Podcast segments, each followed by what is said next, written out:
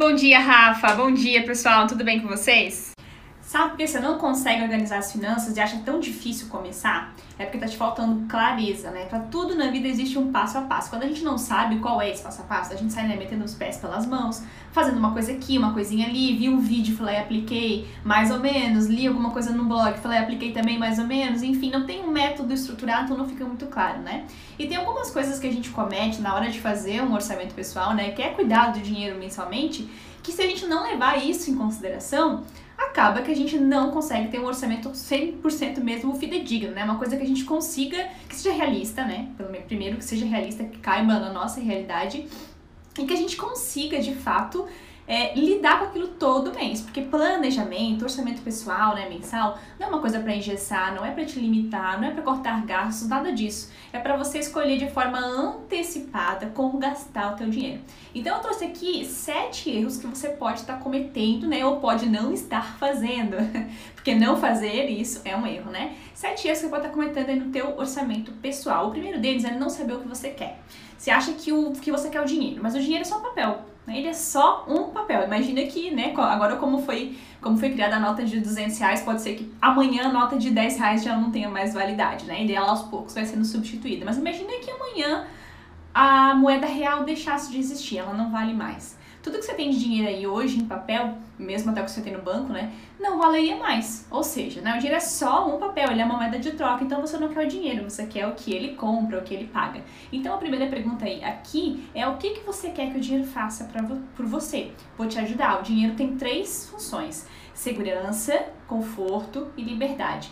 Então me responde, né? Responde para você mesmo aí. Para onde está indo teu dinheiro? Tá indo para tua segurança? Tá indo para teu conforto e para tua liberdade? Ou tá indo somente para tua segurança?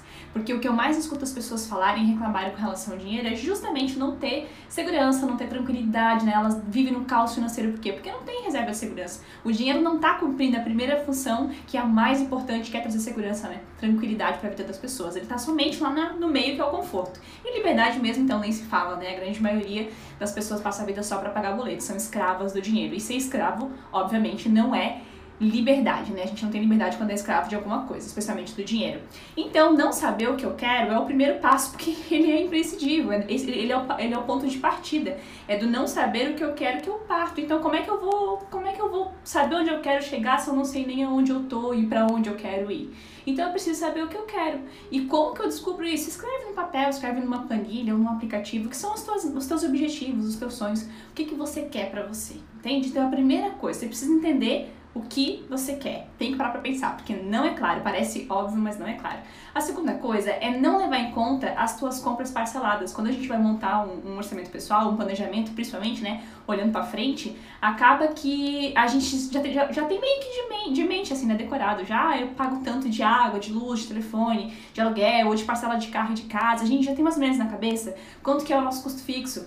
Só que tem um negócio chamado cartão de crédito que a gente acaba confundindo, né, lançando ele, por exemplo, num numa, num orçamento pessoal como despesa e o cartão de crédito não é uma despesa, ele é um meio de pagamento, né? Então, quando eu não sei quanto que eu tenho de compra parcelada e quantas parcelas ainda faltam, eu posso fazer um orçamento errado. Eu posso colocar várias coisas, pra, né, várias metas para eu gastar no próximo mês, mas eu não levei em consideração aquilo que eu já tinha gasto. Ou seja, meu dinheiro já está comprometido antes mesmo dele chegar na minha conta bancária, né? Quando eu compro parcelado. Então eu preciso levar as parcelas do cartão em consideração também. Terceira coisa é não olhar a fatura do cartão. É muito comum a gente passar né, pequenos valores, 10 reais, 20, 30, 50, ah, é só mais 20, é só mais 30, e quando a gente vê, basicamente quase todo o nosso orçamento está comprometido com aqueles pequenos parcelados do cartão de crédito, aqueles pequenos valores que a gente comprou no crédito à vista, né, que vem na próxima fatura. Então fica de olho nisso, olha para a fatura do teu cartão, porque vai te trazer também muita clareza e pode ser que te dê até um susto, né, porque às vezes o dinheiro some e a gente não sabe para onde ele está indo, por quê? Porque não tem o hábito de abrir a fatura do cartão. A gente vai lá e, ah, quanto que deu minha fatura? Ah, minha fatura deu dois mil reais, ok, então eu gastei dois mil reais de cartão. Não, Cartão é um meio de pagamento. Você gastou dois mil reais com alguma coisa, mas com o quê? O cartão foi só a forma de pagamento. Podia ser dinheiro, podia ser cheque, podia ser, sei lá, um, um serviço que você trocou. É só um meio de pagamento. Cartão não é despesa, tá? Então você precisa olhar para a fatura do teu cartão.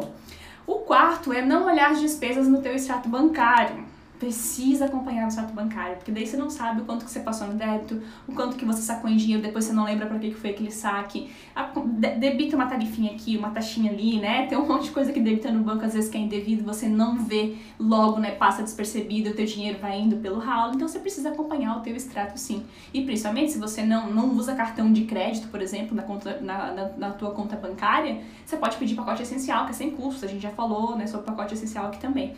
Então, peça pacote essencial se você não usa cartão de crédito no teu banco. Ah, usa só débito, só usa conta para fazer pagamento, saque, investimento, enfim, você não precisa pagar tarifa, tá? Você pede pacote essencial, que é uma resolução federal, e os bancos são obrigados a colocar para você.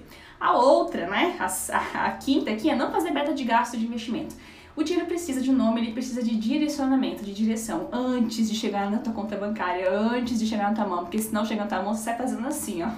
E daí, de novo, você manda dinheiro para coisas que não são importantes para ti e não sabe para onde ele tá indo. Fica sempre gastando no automático, gastando por demanda, né? Então, você precisa fazer meta de gastos e meta de investimento. Quanto que eu vou gastar com lazer, quanto que eu vou gastar com, com alimentação, quanto eu vou gastar com transporte, com vestuário. Precisa olhar para frente sempre. Esse é, o, esse é o sentido de você cuidar do dinheiro, tá? Não é ficar anotando gastos, e sim olhar para frente, né? É criar metas de investimento e metas de, e metas de gastos. Então, preciso guardar dinheiro, quero formar minha reserva de segurança. Então, quanto que você vai tirar do seu orçamento mensal, do seu dinheiro mensal, para destinar para você, que é os pagar em primeiro lugar, né? Que é para tua reserva de segurança, para tua reserva de liberdade financeira, o quanto que você vai destinar. O sexto é desistir, porque no momento não dá pra fazer tudo. É normal, a gente tem um comportamento meio infantil com dinheiro, não tem? Ah, eu quero isso, eu quero aquilo, eu quero tudo. Tipo criança, assim, né? Só que a gente não é mais criança, a gente é adulto, e adulto tem responsabilidade, né? E adulto precisa escolher. É assim, para todo mundo, inclusive para quem tem muito dinheiro. Não pense que pessoas que têm muito dinheiro, que gente rica sai torrando dinheiro, pelo contrário, eles são ricos porque eles não torram.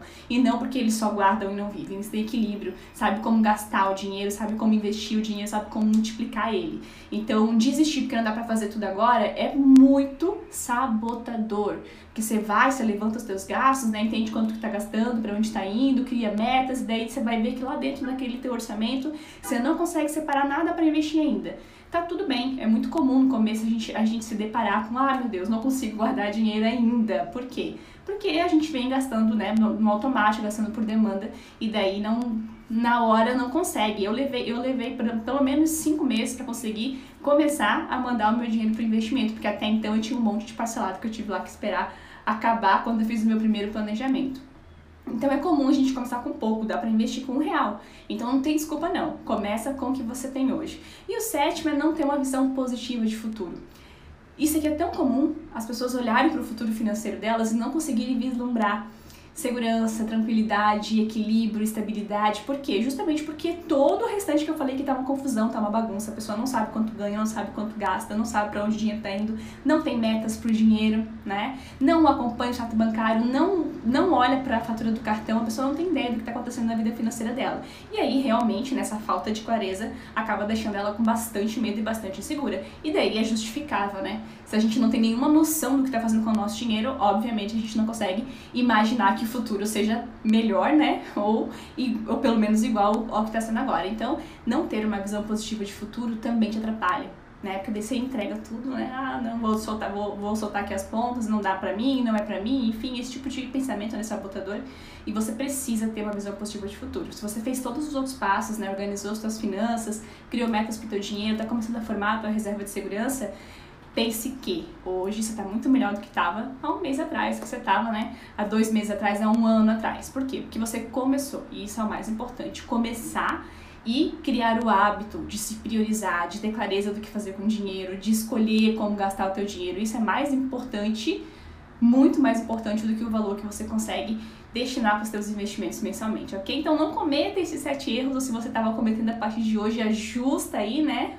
ajusta a tua engrenagemzinha do dinheiro para que ela comece a rodar de forma né, correta, de forma contínua e que você consiga ter uma vida financeira mais tranquila, mais feliz e mais leve. Até mais!